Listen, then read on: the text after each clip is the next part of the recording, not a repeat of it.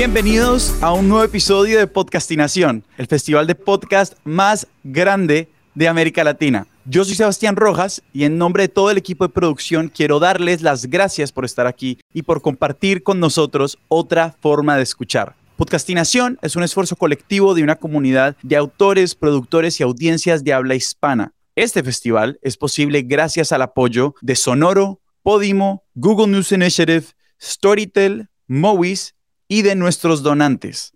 Vamos a escuchar La Isla de los Podcasters, un episodio producido en exclusiva para Podcastinación y es el resultado de una colaboración entre Efluxión desde España, El Derecho por Fuera del Derecho desde Colombia y hoy el tema es también desde Colombia. Comencemos. Gracias. Qué bella bienvenida. Traemos un tema muy pop. Nos hicieron pensar mucho. Sí, fue complicado porque en un momento nos dijeron, bueno, bienvenidos a Podcastinación, queremos que participen, ay, qué dicha. Pero cada uno con su propio estilo dijimos, ¿qué, ¿qué podemos hacer? ¿Qué podemos encontrar en la mitad que una a los, a los podcasts? Y pensamos en muchas ideas, pensamos en muchas alternativas, pero encontramos que tanto el derecho por fuera del derecho, que fluxión, que hoy el tema es, todos vivimos gracias a la cultura pop, en cierta medida, nos encanta la cultura pop y encontramos que los realities, que estos reality shows, que estos programas de telerrealidad, como los quieran llamar, pues eran un, un, un punto de encuentro. Y por eso como si esto fuera Gran Hermano o la isla de alguna de estas cosas,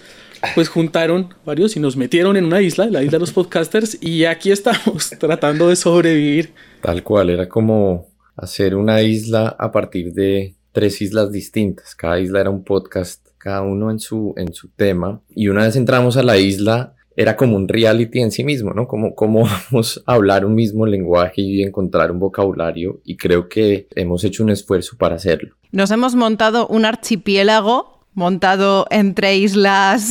Y además hablando de cosas como la televisión que parece que bueno pues la el vídeo no mató a la estrella de radio que somos todos de radio pero nos vamos a lanzar aquí con la televisión. Y creo que eso es como lo, lo, lo bonito de los realities que mandaron a gente normal a que todo el mundo los viera, y eso es raro. Y creo que, que un poco de esa historia o de cómo empezó esta manía es, lo que nos quieren comentar la gente de, del derecho por fuera del derecho, ¿no? Sí, por si no conocéis a Derecho por fuera del derecho, es un podcast producido por Jorge González y Nicolás Parra. Ambos son profesores de derecho que salen de las aulas y a veces del derecho este que llamamos así como acartonado, ¿no? Como a ver de esto de qué va. Y hablan sobre humanidades, derecho, política, filosofía y arte, pero sobre todo como partiendo de unos esquemas un poco así diferentes, ¿verdad, Boris? Sí, porque ellos aunque sí hablan de derecho, no es simplemente, bueno, hoy vamos a hablar de la ley, no sé qué, no, sino que toman la cultura pop,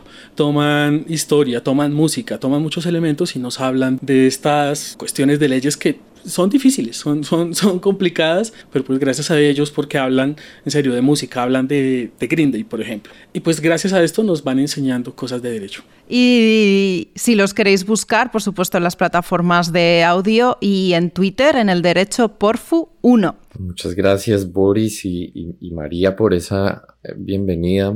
Hoy nos sacaron de nuestra zona de confort para hablar de realities y con Jorge estuvimos echándole cabeza a ver qué podíamos compartir desde nuestra orilla para crear este archipiélago, como tú decías, María. Y llegamos al momento en el que el derecho, o mejor un juicio jurídico, se grabó por primera vez en la historia. Es para muchos uno de los juicios jurídicos más importantes de la historia y se filma por primera vez además en un país que en ese momento no contaba con señal de televisión y se difunde en diferido por todo el mundo, ¿no? Como si fuera una serie de televisión o un reality. Y pues me refiero para los que las claves no les dice nada al famoso juicio de Eichmann, que duró cerca de seis meses y frente al cual el Estado de Israel buscó lo que podríamos llamar la espectacularidad, que el juicio fuera una especie de espejo. Entonces, e ese juicio por fin se supo muchas de las cosas que ocurrieron en el holocausto que exterminó a millones y millones de judíos y el mensaje que difundió Jorge, usted que es un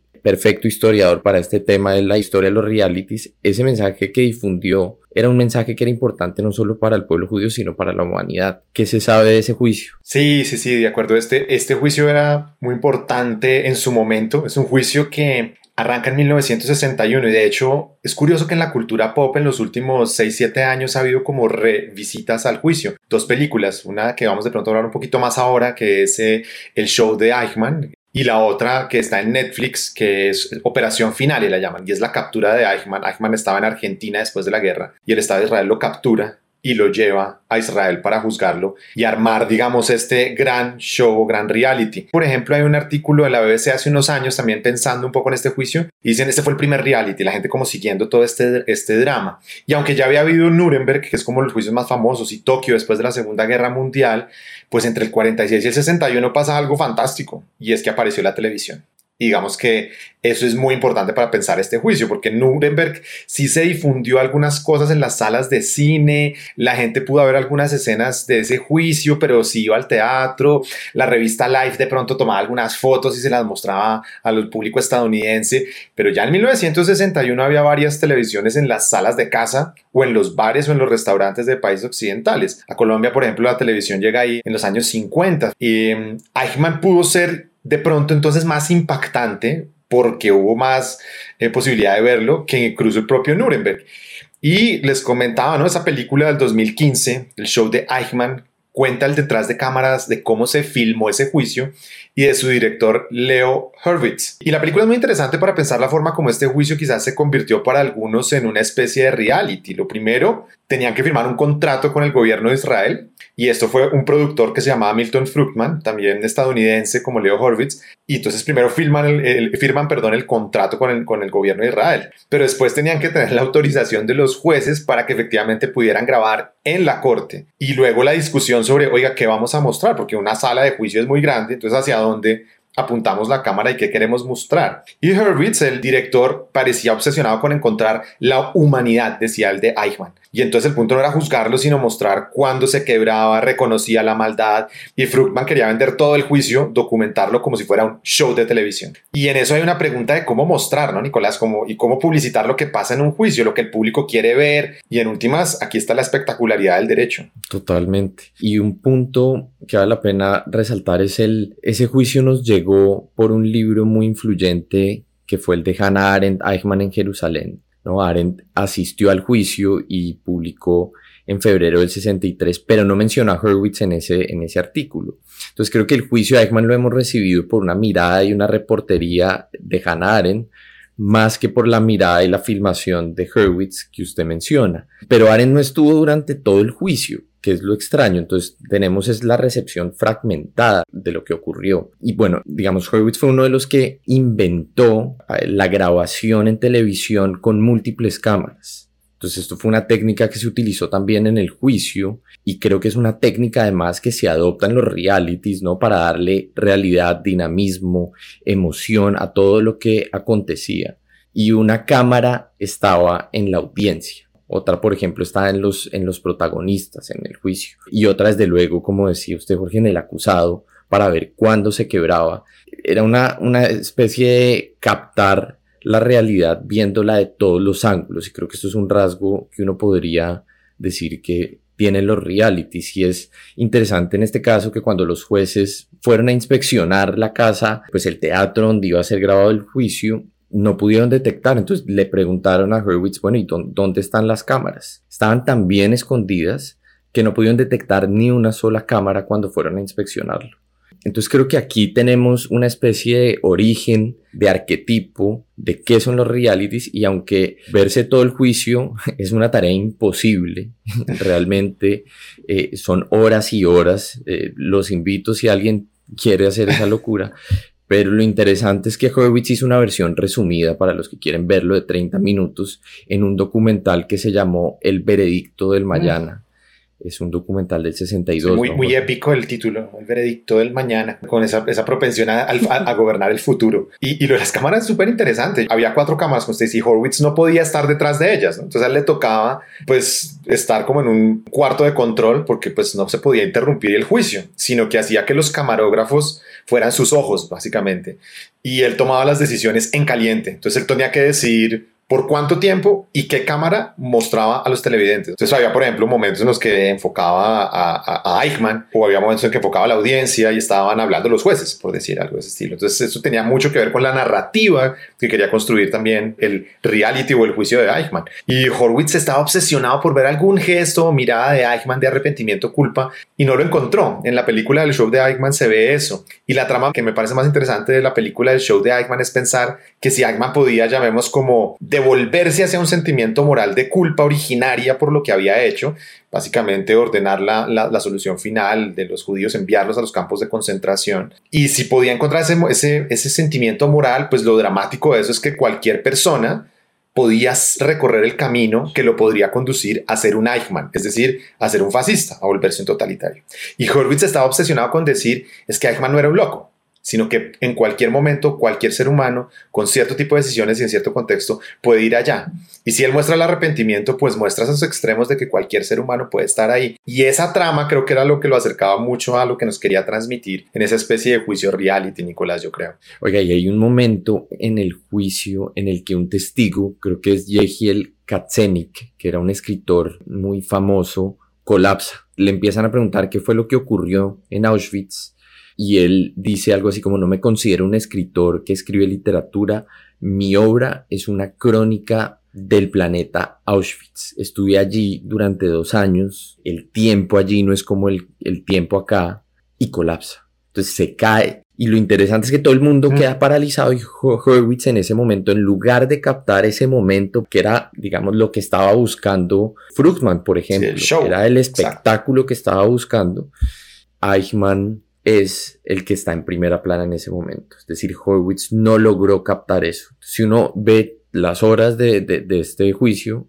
no va a alcanzar a captar ese instante. Y la pregunta, claro, no era si Eichmann, como usted dice, lo hizo, porque la pregunta que le interesaba a Horwitz era por qué lo hizo. Y, Horwitz pensaba que en las expresiones del oficial de la SS, en los gestos faciales, podía encontrar la respuesta a esa pregunta. Sí, yo creo que hay como tres preguntas claves ahí en ese, en ese juicio que nos puede conectar con los realities en general. Yo creo que uno puede entender que el reality le permite a uno ver al menos tres cosas. Un show, que era la postura de Fruitman. De otro lado, explorar la humanidad y preguntarse por qué, que era lo que decía Horwitz. Y yo creo que lo tercero es verlos porque para que creamos que ciertas cosas ocurren o pueden ocurrir y tener acceso a hechos que no creemos que existen. Y eso está representado en la película de la que hablamos por la señora Landau, que era la casera donde se estaba quedando Hurwitz y cuando le dice que gracias a él la gente pudo creer lo que se decía, que había habido ese exterminio del pueblo judío y la gente pudo hablar de cosas que no se podían hablar antes. Entonces, como mostrarnos un secreto. Y yo creo que lo que parece fascinante es que la sentencia o la decisión judicial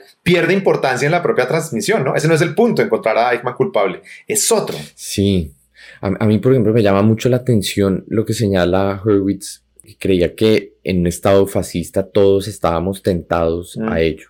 ¿no? Y Hurwitz repetía que mientras veía a Eichmann gritaba, de hecho, bueno, ¿dónde estás? El, el, director empezaba, ¿dónde está este, este personaje? Yo creo que no lo encontró, pero el juicio para muchos fue ese espacio para que la gente lo escuchara y escuchara lo que había ocurrido. Entonces el juicio le imprimió cierta veracidad a los testimonios desgarradores de quienes pasaban a contar su historia, y algunos piensan que por primera vez el derecho y la televisión hizo que la gente escuchara, que eso es algo que no siempre ocurre desde el derecho, ¿no?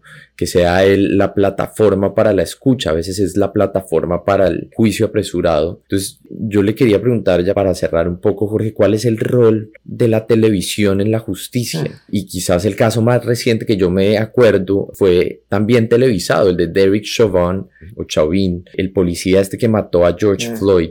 Ese fue el primer juicio en el estado de Minnesota que fue televisado y a veces el derecho entonces se vuelve en ese horrible escenario en el que a la vez nos juzgamos y nos redimimos y al hacerlo terminamos juzgados y sin redención. ¿Usted cómo, cómo la ve, Jorge? Dramático, lo dramático, Nicolás. Yo creo que cuando uno prende la tele y quiere ver un reality, siempre además, no solamente hay o los juicios que se vuelven así, sino tiene que preguntarse es cuál es la noción de justicia o injusticia pop, digamos que un reality nos está llamando a tener. Yo, nosotros queremos ver una justicia, queremos que en Masterchef saquen a la persona más antipática que ha corrido ahí, queremos que en el Biggest Loser el que no haya sido el que mejor haya hecho sus ejercicios y haya perdido peso, pues salga porque ha sido, no sé, buen compañero, por decir algo. Entonces, la pregunta es como qué tipo de justicia esperamos ver en los realities. Todos tienen un juicio a la larga y yo siento que nosotros consumimos el reality sabiendo que el juicio va a tener como en algún momento una dosis de injusticia, pero que al final vamos a terminar redimidos de alguna manera con esa persona que está ganando. Pero yo siento que aquí tenemos que darle el paso a Efluxión y a María. Yo siento que aquí nos toca como empezar a pensar algo distinto y no solamente a nivel de la justicia de los realities, sino algo diferente. Algo que en Efluxión han hecho de una manera fantástica. Efluxión es un podcast de ciencia, de arte, de tecnología,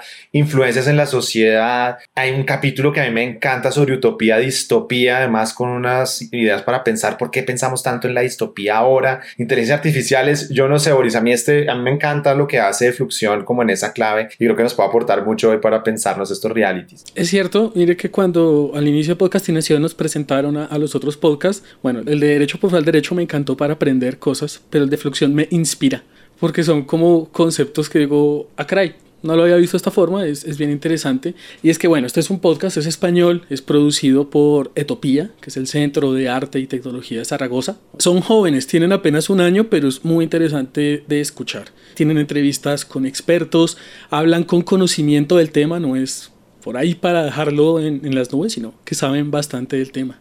Y pues hoy nos vamos a pasar de unos juicios legales muy, muy duros, muy fuertes.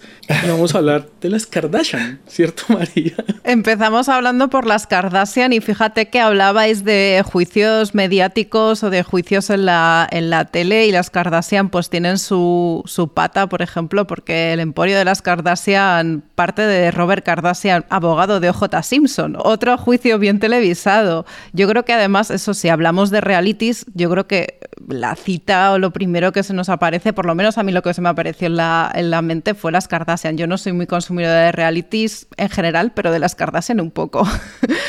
y la verdad es que las Kardashian es como un emporio ¿no? de mujeres que, que no solamente está en la televisión, sino también en las redes sociales. Y yo creo que este programa que lleva la tira de, bueno, hemos visto un montón de, cuestiones sucediendo en las Kardashian, eh, transiciones, etcétera, es muy longevo, ¿no? Y entonces yo creo que nos va a servir para abrir un poco el melón de estos temas asociados a los productos de los reality que están muy raramente como entre la ficción y el documental y sobre todo con temas muy interesantes y que tienen muchísimo calado ahora mismo en la sociedad, que es la fama, la ética del trabajo y el capitalismo temazos. Pero bueno, yo creo que, no sé, habría que preguntarse primero como qué es lo que hace que no podamos parar de mirar ¿no? a Kim y a Courtney agitar ensaladas en, en, este reality o que nos atrae de esas vidas que en realidad están tan alejadas de nosotras, ¿no? Esta gente que vive en mansiones ¿no? y tiene estas, estas preocupaciones un poco así banales a pesar de que tienen ingentes cantidades de dinero, ¿no? Yo creo que más allá de un análisis de lenguaje audiovisual, que la verdad yo no soy tan experta y yo creo que es interesante analizar el modo de vida que se muestra en estos realities y sobre todo la influencia que tienen en la sociedad. Es decir, todo este discurso que cala en torno a modos de trabajo, adquisición de fama. La fama al fin y al cabo es reconocimiento ¿no? en la sociedad entre los pares ¿no? y la lucha de clases y sobre, sobre todo cómo se ensalza ya no un capitalismo ya salvaje, ¿no? este, que, esto que se llama también a veces el turbocapitalismo. En este tipo de realities, la fama y el reconocimiento no vienen dados por unas habilidades, como por ejemplo ocurre en los talent shows, ¿no? Los típicos de cantar, bailar, ¿no? Pues American Idol, Operación Triunfo. Tampoco por otro llamado el Star System básico que conocemos todo el mundo, que está basado, pues eso, en la presencia en parcelas de la sociedad que habitualmente pues han tenido este, pues este alur, ¿no? De, de fama y de, y de estrellato, ¿no? Pues la canción, el cine o incluso si lo pensamos también las clases aristocráticas o la realeza, ¿no? Las típicas protagonistas de lo que se llaman las revistas del corazón, ¿no? La fama en estos realities, en, en las Kardashian, en estos realities, se construye como una serie como de azares, ¿no? De hitos en los que deliberadamente en la construcción de este relato se omite que esta gente viene de clases sociales muy acomodadas Y, por ejemplo, pues en el caso de las Kardashian, pues se omite claramente que, que, ellas tienen una fama venida por Robert Kardashian, que es el abogado de, de OJ Simpson, y que además venía de una familia bastante acomodada de, de Los Ángeles que se dedicaba a la industria de la alimentación. O sea, básicamente no son famosas por unos azares, sino porque efectivamente pues, forman parte, como por así decirlo, de realeza de Los Ángeles. ¿no? Y se eliminan estos pequeños datos y entonces el, el discurso en torno a la llegada al estatus de la fama a la que se nos asocia este poder mediático y este poder adquisitivo, pues aparece a nuestros ojos como si fuera un golpe de suerte, ¿no? Como si de repente estuvieran en el momento adecuado, en el sitio preciso, se hubieran juntado con unas determinadas amistades y ¡pum! se hubieran hecho famosas y se hubieran hecho pues merecedoras de tener este reality. Pues es la misma fama fortuita que se promete en realidad en otros realities que están al acceso del pueblo llano, pues los supervivientes, la isla de los tentaciones. Es como si dijéramos un auténtico sueño dentro de la sociedad capitalista que es que a través de este reality y sobre todo como de la mano de un individualismo ahí salvaje, podrías hacer esta escala social, ¿no? Acceder a la fama de manera pues un poco pues esta entrada, esta, esta etiqueta a la fama. Si pensamos en la fama como un golpe de suerte, de repente parece a veces que se enfrenta a esta cultura del esfuerzo individual que todo lo puede. Esa frase que oímos muchas veces asociada a gente como Elon Musk, ¿no? De gente que se ha hecho a sí misma y que se le ha currado todo para poder llegar a donde está, pero en este caso, pues bueno, pues que parece que es como una cosa fortuita, ¿no? En este caso, cuando, cuando lo contamos con las Kardashian o con estas famosas que, que tienen estos realities.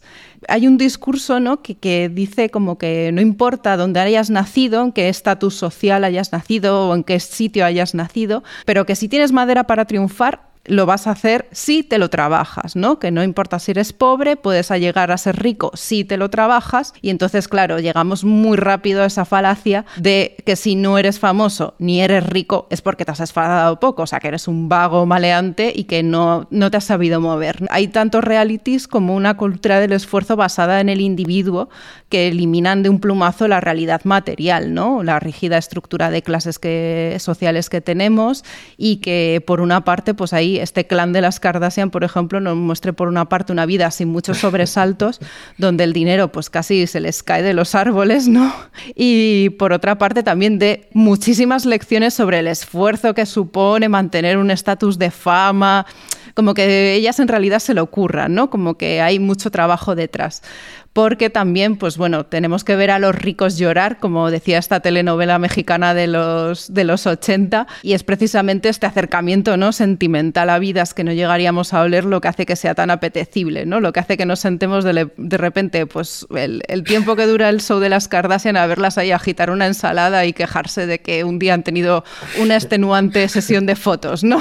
Pues la verdad es que este bombardeo de mensajes contradictorios, ¿no? De si te lo ocurras llegarás a la fama, pero resulta que también tenías que tener dinero, un estatus social, estos mensajes contradictorios son propios de este capitalismo acelerado en el que estamos viviendo ahora y que ya ha pisado el turbo totalmente las redes sociales. Yo creo que ahora mismo los realities son las stories de los Instagram, el discurso de los realities está en los TikToks y ya creo que la televisión, bueno, no está muerta, pero bueno, casi, casi, la, televisión casi no llega ¿no? al par de este, de este tipo de retransmisión ¿no? que se hacen en las redes sociales. Y en este sentido, las redes sociales, por así decirlo, habrían sustituido ¿no? este gran hermano que suponen los realities y han acelerado también su discurso en este turbocapitalismo que decía al principio, donde las condiciones materiales pues es que están bueno, brillan por su ausencia y la clave del éxito está en el llamado esfuerzo individual, ¿no? que deja un reguero, bueno, un reguero de cadáveres a su paso.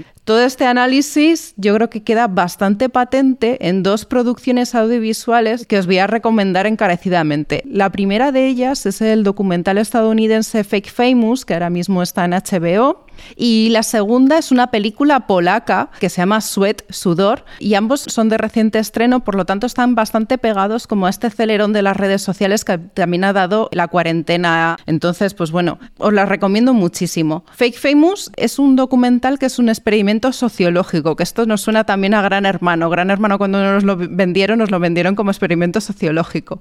En este caso, Fake Famous eh, está en torno a las realidades paralelas que se producen en las redes sociales a cargo de los famosos influencers. El experimento comienza, nos lo muestran en este documental, con un equipo de especialistas de marketing, de imagen personal, de fotografía, que mediante un anuncio convocan un casting del que seleccionarán finalmente a tres personas para convertirlas de manera artificial en famosas por Instagram, en lo que se llaman influencers de nicho, microinfluencers. Estas cuentas que están dedicadas como a una temática, ¿no? Y no tienen tantísimos seguidores, pero sí tienen como mucha influencia. Y no eligen en este caso a personas que puedan ser famosas por sus habilidades, como hemos visto pues eso, en, otros talent shows, sino que son como mm, gente que pueda tener vidas que les puedan hacer famosos. Es un poco difícil de explicar, pero bueno, como que puedan tener enganche. Los seleccionados al final son Dominique, que es una joven aspirante actriz, eh, Chris, un chico negro que aspira también a tener su propia marca de ropa, y Wiley, que es un chico blanco gay que tiene pinta de protagonista de peli adolescente, o sea, totalmente de estos de hermandad de, de chicos americanos, y trabaja como asistente personal de un mega rico en Los Ángeles. Todos ellos viven en Los Ángeles, que también es un escenario muy bueno para los realities. Cuando ya tienen estas tres ratas de laboratorio, por así decirlo, empieza pues el despliegue ¿no? de este artificio. Hacen sesiones de fotos fingiendo alojarse en hoteles de lujo, ¿no? Les ponen la localización en Forest Springs, no sé cuántos, y están en la piscina de un colega. Lucen modelos alquilados en localizaciones de ensueño que también alquilan hacen vacaciones en avión ficcionadas, esto es muy bueno, donde una tapa de inodoro funciona como si fuera la ventana del, del, avión. Esta escena es muy buena, es muy buena, es para Y la verdad es que, claro, ellos lo que juegan es que nada es real, pero las cuentas suben como la espuma, ¿no? Hay un montón de seguidores, pero es que también juegan con este juego que también ocurre en redes sociales, que es la compra de seguidores y de comentarios. Todas estas granjas de bots que siempre se asocian a Rusia y ha habido esta asociación también con las elecciones políticas en, en, Estados Unidos, las granjas de bots, pues bueno, hay mucha facilidad para comprar estos comentarios y seguidores. Y claro, tanto es así que empiezan las primeras afecciones a esta gente que está voluntariamente haciendo este experimento sociológico y que además van a sacar beneficio ¿no? por tener esta presencia en las redes sociales. Y es que uno de los protagonistas pone su perfil en privado porque uno de sus amigos se da cuenta que se están comprando comentarios y que ya ha perdido un poco el norte. Y luego también hay muchísimas crisis de, de identidad y luego esta voracidad de los likes. ¿no? Eh, hay un momento acelerado del documental en el que al director del documental empiezan a llegarle muchísimas mensajes de estos tres personajes mandándoles diciendo, bueno, voy a subir una foto, me tendrías que comprar más seguidores. Yo creo que no está funcionando muy bien, ¿no? Como este ansia del like y esta, este ansia de reconocimiento que es un poco como que se han visto sumidos en ello, ¿no? Yo creo que es un poco paralelo también a este capítulo de Black Mirror en el que hay una sociedad, eh, bueno, distópica en la que, en la que todas las clases sociales se miden por los likes y, en base a las interacciones a base de likes en la vida, en la vida real, ¿no? Y que es un capítulo que también yo recomiendo y es uno de los más mm, desquiciantes y también un poco realistas también que, se plantean en Black Mirror. Yo creo que este documental es un poco simplista, la verdad. No acaba de cerrar mucho, pero apunta algunos de los temas de interés cuando hablamos de realidad ficcionada en los realities y en las redes sociales. En el centro de estos temas estaría pues la escala social basada en aptitudes comunes, que todo parece tan fácil que simplemente tienes que hacer lo que haces en tu día a día y casi de manera milagrosa te harás famoso, pero sobre todo no solamente famoso, te harás rico, ¿no? O al menos aparentarás serlo. Aparecen mansiones, coches, relojes, todas estas cosas de los realities que pues en realidad nadie aparece en pijama y con ojeras, sino que todo el mundo aparece fabuloso. Es una imagen de sueño americano y de consumo que ni siquiera hay que mancharse con dinero, ¿no? Que no es que directamente tú te compres los relojes, es que los relojes te llegan a tu casa como un regalo. Entonces, pues ya la maravilla del capitalismo. Y sin embargo, como contrapartida aparece la soledad y la ficción que supone esa cercanía entre los seguidores reales y los que están comprados y los influencers y protagonistas de realities que, que mantienen una relación desigual con estos seguidores. Esta relación desigual es la pieza central de la magnífica película que os recomiendo ver, que es Sweat, Sudor, donde seguimos el día a día de una profesional del fitness que recientemente se le ha viralizado un vídeo donde confiesa su soledad, ¿no? que necesita, bueno, que quiere tener un novio básicamente y tiene muchos seguidores, pero no, no acaba de conectar. Y es una soledad que está muy bien reflejada en esta película, protagonizada por esta influencer de fitness llamada Silvia, que aparece pues muchas veces pues solo iluminada por la pantalla del móvil por la noche en su apartamento aséptico, en su habitación adolescente comiendo una comida muy aséptica y también sabrosa, pero no se está comiendo la tarta de cumpleaños de su madre, ¿no? Y con un cierre muy bueno, que es una entrevista a esta protagonista en un matinal televisivo donde le preguntan que por los límites de lo que se comparte en redes sociales, ¿no? ¿Dónde está el límite cuando vemos las vidas ficcionadas, los realities? Si es una ruptura del pacto del entretenimiento, si hay algún resquicio, por ejemplo, para compartir otras realidades. Nos hacemos esta pregunta, ¿no? Como si se puede hackear el reality y sus derivadas en las redes sociales para apropiarnos de este medio para otros beneficios. Yo creo que es un poco, bueno, pues lo que nos comenta Fake Famous y lo, que nos comenta esta película es un poco que es un poco difícil, ¿no? Porque hay tantísima estructura eh, capitalista y tantísima cultura del espectáculo, de la fama, del dinero, de, pues bueno, que está tan presente en nuestras vidas que la verdad es que es intentar en redes sociales o en realities hacer alguna apropiación de ese medio para causas justas, puede ser, por ejemplo, la utilización de las redes sociales para eh, en contra del cambio climático, pues es que hay muy poco ancho de banda para poder, para poder meterse. Así que yo con los realities la verdad es que este análisis último me queda un poco escéptica. Les tenía mucho cariño con las Kardashian, pero la verdad es que analizándolos no nos van a dar algo positivo para el futuro. Pensaba cómo sería un reality en podcast y bueno, no sé si ya existe o si no, ahí va la idea. Imagínense hacer un reality con muchos podcasts concursando por, no sé cuál sería, un premio económico de, de difusión. Y en este caso estoy seguro que Boris con él, hoy el tema es por la gran experiencia, por ser un podcast que tiene más de 135 capítulos en tres temporadas. Es casi esos podcasts, voy a ser un poco superlativo acá, que publica más episodios que días tiene el año. Eh, y es un podcast muy interesante, perfecto, de trivia, cultura general. Mejor dicho, hay algo en el podcast de hoy el tema es que va a ser de su interés porque desde Ernest Hemingway, cazando nazis, la historia, por ejemplo, de la enfermedad del Nobel. Frankenstein y la ciencia médica en su momento, ese me encantó, ese, está buenísimo. Sí, yo creo que además como que que son capítulos que te los devoras. O sea, yo, vamos, uno detrás de otro y dices, quiero aprender más, quiero aprender más, por favor. pero, venga, les cuento, creo que Cartagena Federal ya está haciendo un reality en podcast. No lo he escuchado, sorry, Cartagena, me encanta el podcast, pero creo que ya lo están haciendo. Pero yo les quería hablar hoy de un reality que fue problemático. Se llama The Groot Donor Show, o como se pronuncia porque no sé hablar neerlandés. Resulta que esto se hizo pues en Países Bajos en el 2007, lo transmitió la cadena BNN y la premisa era muy sencilla. Nos presentaron a una mujer, se llamaba Lisa, de 37 años, y nos dijeron, ella tiene una enfermedad terminal, tiene un tumor en el cerebro.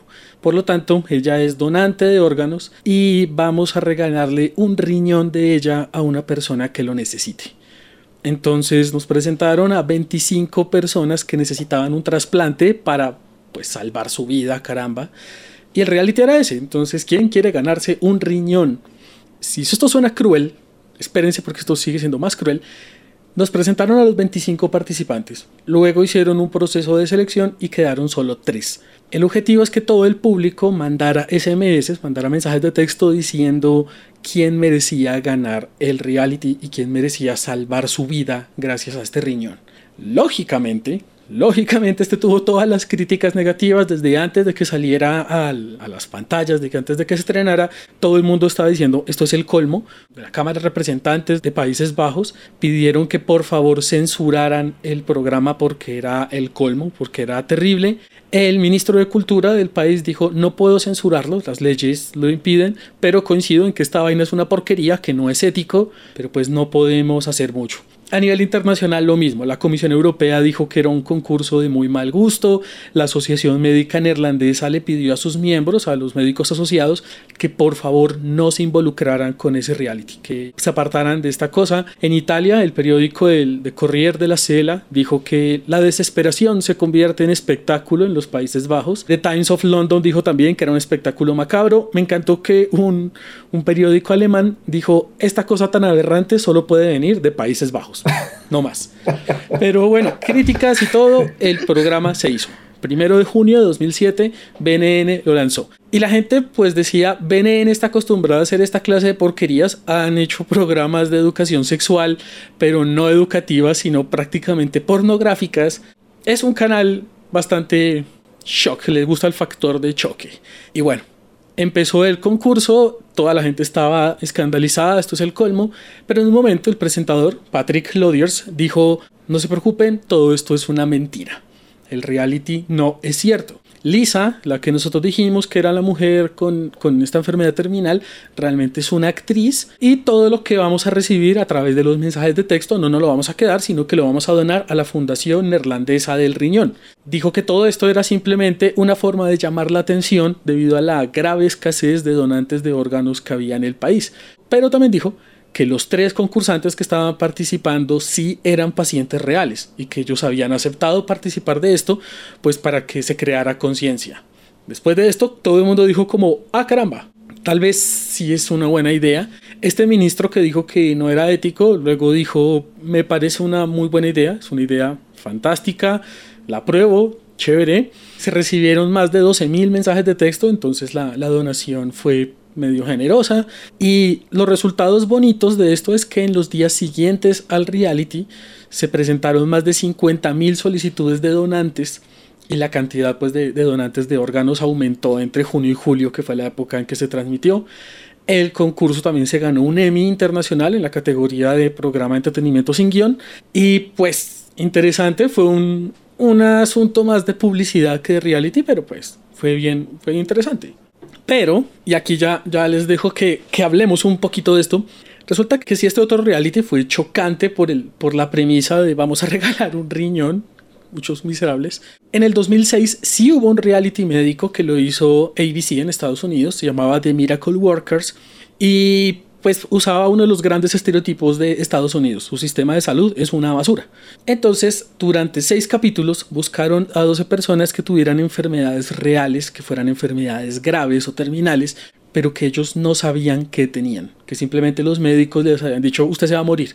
¿De qué? No sé. ¿Se puede tratar? No tengo ni idea. Adiós, vaya a morirse a otro lado. Entonces el reality buscó a estos participantes y les dijo, vamos a hacer un programa de televisión en el que los vamos a diagnosticar, les vamos a practicar todo tipo de exámenes, incluso algunos exámenes experimentales para saber qué es lo que ustedes tienen.